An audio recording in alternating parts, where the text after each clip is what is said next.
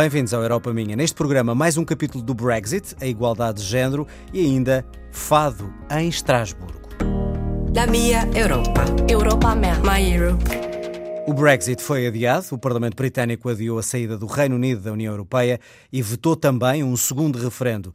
Theresa May vai agora pedir uma extensão do prazo de saída até 30 de junho, o que levanta um problema sério: a eventual participação do Reino Unido nas próximas europeias, que não é aceito por vários Estados-membros. Duarte Valente. A perplexidade é o denominador comum aos eurodeputados de todos os partidos, que veem na extensão do período negocial a única saída possível. Sabemos que eles não querem continuar na União, aprovaram o Brexit. Sabemos que eles não querem sair sem acordo, já votaram duas vezes nos comuns. Sabemos que eles não querem este acordo, também já votaram, mas não sabemos o que é que querem. E, portanto, se nós prorrogamos as negociações sem que o Reino Unido diga o que é que quer, isto vai ser adiar, adiar, adiar, sem nenhuma consequência. Um adiamento de algumas semanas ou vá lá dois meses até às eleições europeias não é suficiente para o Reino Unido construir uma outra uh, abordagem interpartidária e maioritária uh, para as negociações, não é uh, compatível também com o funcionamento do Parlamento Europeu, que daqui a cinco semanas suspende os trabalhos para as eleições europeias. Eu julgo que chegamos a um ponto em que, para vantagem do Reino Unido e em certa medida também da União Europeia, porque considero que o Brexit é uma tragédia para a União Europeia, tal qual é para o Reino Unido, esta situação já só se resolve com eleições antecipadas e com um novo referendo. O Brexit é uma barraca do tamanho da União Europeia, as autoridades europeias estavam mais ou menos preparadas, as britânicas não estavam seguramente preparadas porque não acreditaram que o resultado fosse este e as pessoas podem perguntar-se o que é que andamos aqui a fazer há dois anos e vamos estender para quê? Mas a verdade é que também, não havendo aprovação de uma saída sem acordo, e ainda bem, porque é respeitar a vontade, mas com as melhores condições possíveis para as duas partes, penso eu. E havendo um acordo sobre a extensão, é haver disponibilidade das duas partes para continuar a negociar. Não houve da parte da União Europeia até agora também grande abertura para aproveitar um possível prolongamento das negociações para poder chegar a um acordo diferente daquele que existe neste momento e que não foi aprovado pelo Parlamento Britânico. Feitas as contas, há apenas duas certezas neste processo.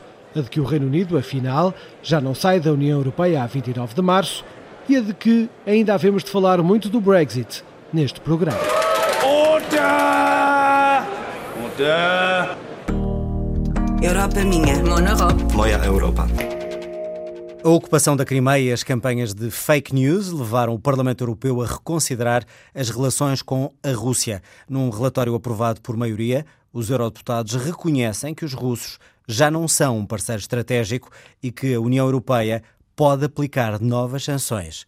Daniela Ferreira Pinto. A União Europeia está aberta ao diálogo, mas quer que a Rússia restaure a confiança perdida. É assim que um relatório aprovado por maioria no Parlamento Europeu define o caminho diplomático a traçar para leste. Francisco Assis, do Partido Socialista, quer que a Europa também assuma a responsabilidade. Eu creio que nós, europeus, temos que fazer algum esforço, com alguma atenção, fazendo recomendações e, em alguns casos, exigências, mas temos que fazer algum esforço para melhorarmos o relacionamento político com a Rússia, porque isso é do nosso interesse estratégico a todos os níveis. Eu julgo que esta resolução, sendo uma resolução forte no que concerne à questão dos direitos eh, humanos, é também uma resolução que aponta claramente no sentido de se valorizar esta relação entre a União Europeia e a Rússia, precisamente porque se compreende o alcance estratégico da mesma. Mas a Assembleia reitera que, apesar dos interesses comuns, a Federação Russa já não se qualifica como parceiro estratégico por violar o direito internacional. Nuno Melo, do CDS, subscreve. A Rússia não é hoje um país que, independentemente da sua perspectiva política, se mantém um canto,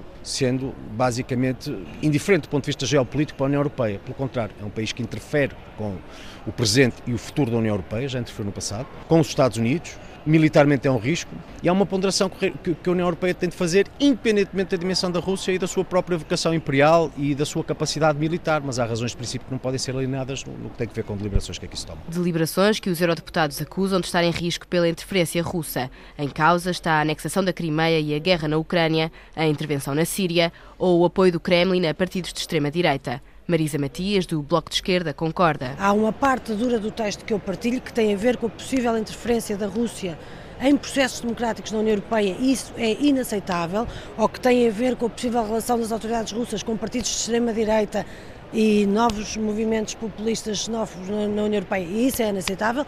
Há outras áreas em que realmente parece que é mais preconceito que propriamente vontade de fazer um acordo real com este nosso, nosso vizinho. Preconceito que para João Pimenta Lopes é uma intenção concreta da Europa. O eurodeputado do PCP votou contra o relatório e enquadra a posição do Parlamento numa estratégia europeia de hostilização ao vizinho russo. Não são uh, as bases militares da Rússia que estão a fazer um cerco uh, aos países da União Europeia, é pelo contrário a aproximação das bases militares uh, da NATO que criam tensões e que podem comprometer, inclusivamente, a, a, a paz, fazer perigar a paz uh, no nosso continente. A aproximação entre a Rússia e a União Europeia estagnou em 2014. Desde então, o Parlamento Europeu tem aprovado sanções a setores estratégicos do mercado russo que, em dezembro do ano passado, foram prolongados até ao final de julho. Europa minha. Minha Europa. Europa minha. Faltam 61 anos para que homens e mulheres sejam tratados da mesma forma na Europa. Conclusão de um estudo do Fórum Económico Mundial. A eurodeputada do PS, Liliana Rodrigues, foi à Casa de Portugal, na Cidade Universitária Internacional em Paris, explicar como é que a União Europeia pode acelerar todo este processo. Reportagem de Ricardo Bosch de Carvalho. Foi uma conferência em francês e português. Mulheres e homens de várias associações lusófonas juntaram-se na Casa de Portugal em Paris para partilhar experiências e falar sobre as diferenças de tratamento de género que ainda persistem na sociedade. Um exemplo foi trazido pela deputada do Parlamento Europeu, Liliana Rodrigues. Por exemplo, quantos homens têm noção da diferença salarial entre homens e mulheres? Ela ronda os 16%. O que significa que, em rigor, eu poderia deixar de trabalhar a partir de 3 de novembro, porque não sou paga. Portanto, nós não, durante 59 dias ao ano não sou paga para trabalhar. A eurodeputada socialista garante que esta é uma luta na qual Estrasburgo está empenhada e revela mesmo que há bastante dinheiro disponível para formações nesta área. Basta que se apresentem projetos. É uma questão de entrarem no site da Comissão Europeia, têm lá o financiamento disponível. A própria comissária pedia aos Estados-membros para utilizarem o dinheiro que ainda estava disponível e era muito dinheiro. Estamos a falar à volta de 100 mil milhões. A aposta na formação reúne consenso entre os participantes, mas o trabalho educativo tem de começar mais cedo, como defende Lourença Tavares, presidente da Associação de Crianças Desfavorecidas de Cabo Verde. A nossa esperança é as próximas gerações para educarem, na verdade, os seus filhos e educá-los para saberem que a mulher e o homem devem ir juntos para o desenvolvimento. Numa sala maioritariamente composta por mulheres, os homens também participaram no debate. César Pinhal, conselheiro na Câmara de Paris, dá uma possível explicação para ainda haver desigualdades. Eu acho que até na maioria dos casos acho que há esse, esse problema, o homem ter medo que a mulher venha a ser mais do que ele. Somos seres diferentes, é óbvio, mas acho que podemos ser iguais. A insegurança dos homens? Talvez. O caminho para a igualdade antevê-se longo. Um relatório do Fórum Económico Mundial diz que, se nada for feito, vão ser precisos mais 60 anos até homem e mulher serem tratados como iguais. E às vezes, quem mais responsabilidade tem, mais prejudica, como lembra a produtora cultural Sim, Rebeca Lang. História, por exemplo, você sabe que o senhor Bolsonaro, o nosso presidente eleito, ele falou assim, ele tem cinco filhos, os quatro primeiros homens, a quinta é uma mulher, foi uma fraquejada. Europa minha. Minha Europa. Europa minha.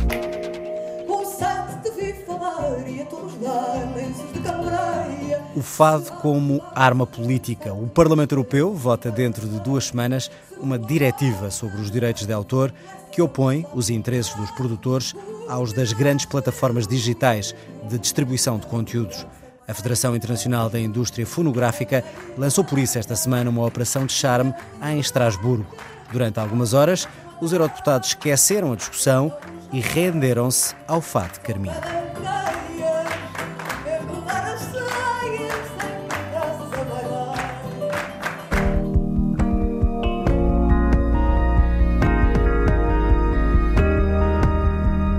Europa Minha é apoiado pelo Parlamento Europeu, produção de Carla Pinto, apresentação João Adelino Faria. Siga-nos nas redes sociais, Facebook, Twitter, Instagram, em RTP Europa. Como sempre, continuo aqui na companhia da Antena 1. Fique bem e até para a semana.